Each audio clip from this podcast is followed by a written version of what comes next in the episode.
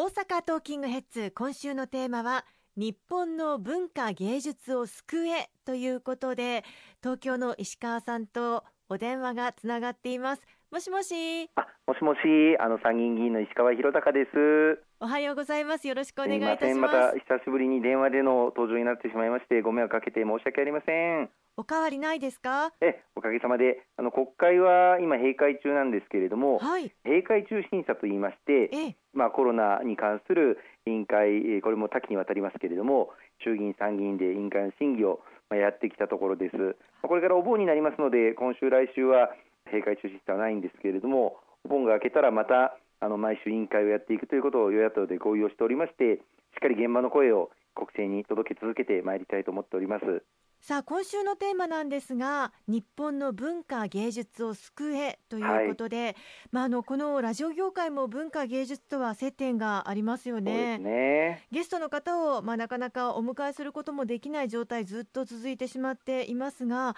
コロナ禍以降活動ができずに困窮している文化芸術関係者がやはり多いということですよね。いや本当にこのあの新型コロナウイルスの影響、まあ、あらゆる分野に及んでますけれども、まあ、音楽をやってらっしゃるミュージシャンの方々とかあるいはあのお笑い芸人の皆さんをはじめとするアーティストの方々あるいはオーケストラなんかの関係者の皆様もそうですしお茶、お花またその他の文化芸術活動に勤しんでいらっしゃる方々がもう2月、3月、4月、5月と一切活動が途絶えてしまった。それを、まあ、主な収入に来られた方々は収入がゼロになってしまったというもう危機的な状況の中でもうこれ以上続けられないと言ってやめてしまおうかと悩んでいらっしゃる方々がたくさん、まあ、今現状でもあのいらっしゃいますね。そうですよね。まあ実際にそういった方たちの話を耳にされる機会というのも多いと思いますけれども、はい、そういったお話を踏まえて石川さんどのような動きをされたんでしょうか？え私のところにもですね具体的なご相談、現場の声というのをたくさん寄せていただきました。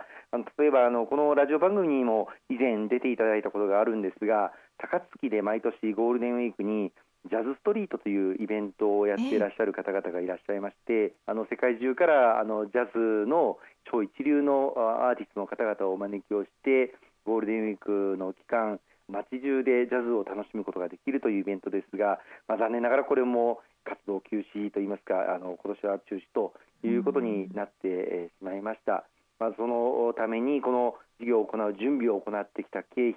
例えば T シャツとかを販売をしたり収入として当てる予定だったものが一切見通しが立たなくなってしまって、まあ、大赤字になってしまうといったことも発生しました。さらにはあのお笑いで活躍している方々からもたくさんご相談をいただきまして舞台に立つことができないもうこの道を諦めようかとそういった声もあのたくさんいただきましたあの公明党としても全国各地でまあ、こういった声が寄せられてまいりまして党として福島智子文化芸術振興会議長が中心になりまして全国各地の音楽やバレエ、劇作家、ミニシアターこういった各分野の関係者の方々から、まあ、生の声を伺ってどういう支援ができるかということを検討を続けてきたんです。はい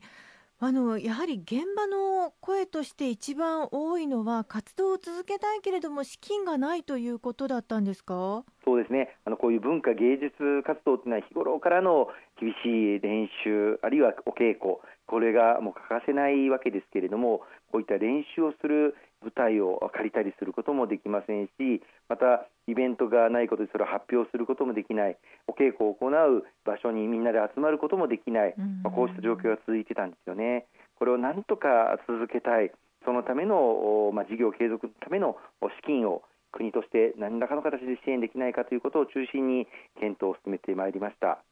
具体的にはいつ頃から内容を固めていったんでしょうか？そうですね。3月に令和2年度の当初予算が成立をしそしてその後精力的にお話を聞いて、まあ、第一次補正予算が4月末に成立したときには残念ながら間に合わせることができなかったんですけれども第2次補正予算これがあの5月初旬から大体枠組みができてきたのでそこになんとかこの文化芸術関係者の方々への支援策を載せようということをコメントとして強く政府に働きかけてきたんです。今回、その予算規模なんですけれども、500億円超えてましたよね。そうですね、おかげさまであの第二次補正予算の中には、多くの事業者の方々に対する支援策ということを盛り込むことができましたけれども文化芸術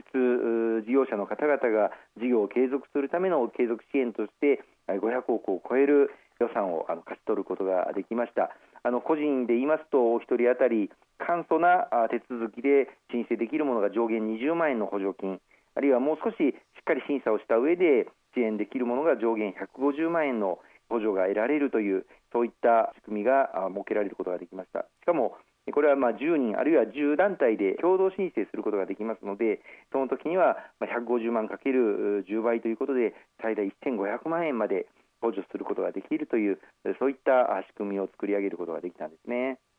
これだけの支援規模というのはなかなか前例がないということも伺っていますがそのあたりいかがですか？そうですね。あの、まあ、今まさにコロナという全く前例がない、えー、時代の中でなんとかこのコロナ禍を乗り切ろうと。そして特に文化芸術というのは一度火を消してしまうとまたその文化芸術の道を開いていくことは、まあ、ほぼ不可能であるということからこの文化芸術の火を消してはならないということで前例は確かにないかもしれないけれども作り上げられなければならないという思いで公明党一致団結をして作り上げることができましたね。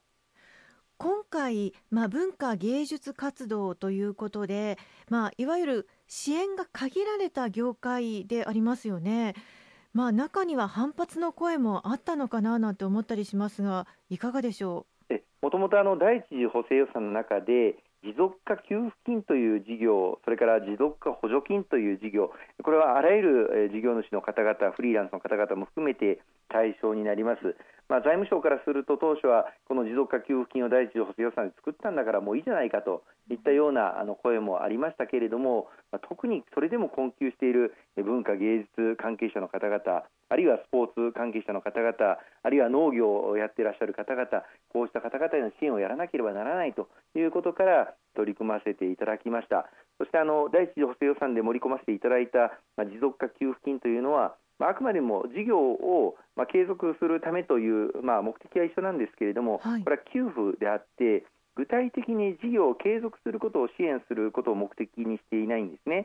で今回のあの文化芸術事業の事業継続補助金は例えばあのお稽古をやっていただいた場合にかかる稽古費用であったりとかあるいは新しい演目に挑戦する場合にそのための資料を購入していただくあるいは必要な消耗品を買っていただくさらには例えばネットで動画配信をしていくこういったことに充てる、まこのように具体的に文化芸術の事業を継続するということを国が補助するというものですので先ほど言ったその持続化給付金とははっきりと違う目的であるということが言い切れて、まあ、財務省も理解をしていただいたという経緯があります。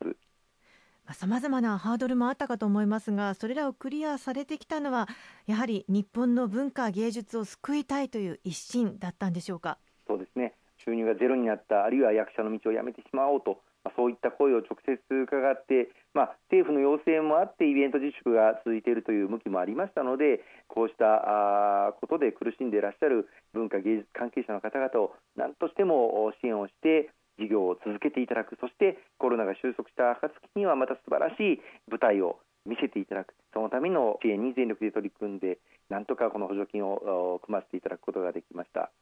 より詳しい内容につきましては後半に、えー、お話伺っていきたいと思いますので後半もよろしくお願いいたします。どうぞよろしくお願いいたします